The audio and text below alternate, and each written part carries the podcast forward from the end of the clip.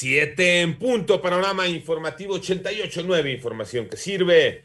Yo soy Alejandro Villalbazo en el Twitter, arroba Villalbazo13. Es jueves 14 de octubre, Iñaki Manero. ¿Cómo te va, Iñaki? ¿Cómo estás, Alex Villalbazo? Amigos de la República Mexicana, gracias por seguir en Panorama. Adelante, Iñaki. La cifra de personas fallecidas por COVID-19 en el mundo llegó a los 4.876.001 de acuerdo con cifras de la Universidad Johns Hopkins, que es la que hace el gran concentrado de la información que llega de otros países. En tanto, los casos positivos ya alcanzaron los 239 millones 241 mil 539 personas a nivel global. Y por otra parte, tras el confinamiento provocado por la pandemia de COVID-19, la Comisión Económica para América Latina y el Caribe, que es la CEPAL, instó a los países de la región a promover un regreso a clases de manera segura en eh, coordinación con los sistemas de salud con el objetivo de evitar una generación perdida. Bueno, vaya nombre. ¿Cómo van los números de la pandemia en México? Los tiene Moni Barrera. La Secretaría de Salud informó que ya se registraron 6.320 nuevos contagios en las últimas 24 horas y así México tiene una cifra acumulada de 3.738.749 casos de COVID. También se notificaron 420 defunciones en un día y los decesos por COVID se elevaron a 283.193. A través del boletín técnico se dio a conocer que la curva epidémica por COVID se ubicó en menos de 27% con 40.403 casos activos estimados, mientras que la ocupación nacional hospitalaria de camas generales subió a 28% y en camas con ventilador bajó a 24%. En 88.9 Noticias, Mónica Barrera. Bueno, vamos al panorama nacional. Jesús Ramírez Cuevas, vocero de la Presidencia de la República, eh, desmarcó al gobierno federal de los presuntos actos de represión contra trabajadores ocurridos en la obra de la refinería Dos Bocas en Tabasco y las consideró primero como conflicto interno de una empresa y después conflicto entre sindicatos.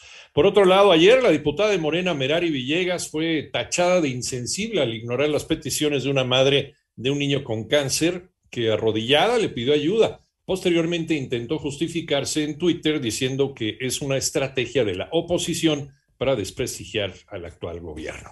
En tanto, la Coordinación Nacional de Protección Civil emitió una alerta de inundación para Tuxpan eh, en Nayarit ante el incremento en los niveles del río San Pedro, derivado de las intensas lluvias que provocó el paso de eh, Pamela por este estado. Y la Fiscalía General de Justicia de Ciudad de México obtuvo prisión preventiva oficiosa contra Guillermo N., el hombre que fue captado a través de redes sociales cuando abrió una manguera con gas para amenazar a policías durante la protesta que realizaron el lunes pasado.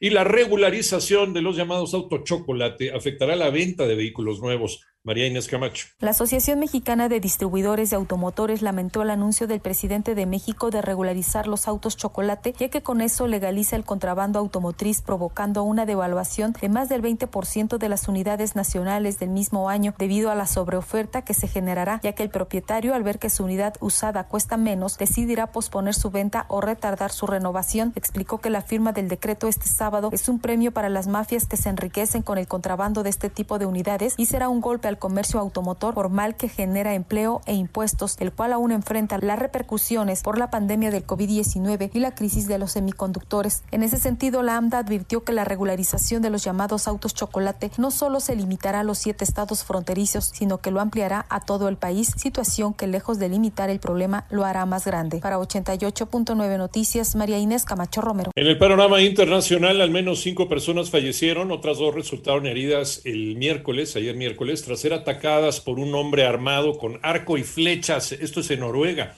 La policía calificó el acto como terrorismo e informó que ya habían tenido contacto con el presunto autor de los hechos debido a temores de radicalización luego de que el sujeto se convirtiera al Islam. Por otro lado, en Estados Unidos, una jueza federal con sede en Washington aumentó las sentencias de prisión para las personas que participaron en la irrupción violenta contra el Capitolio en enero de este año.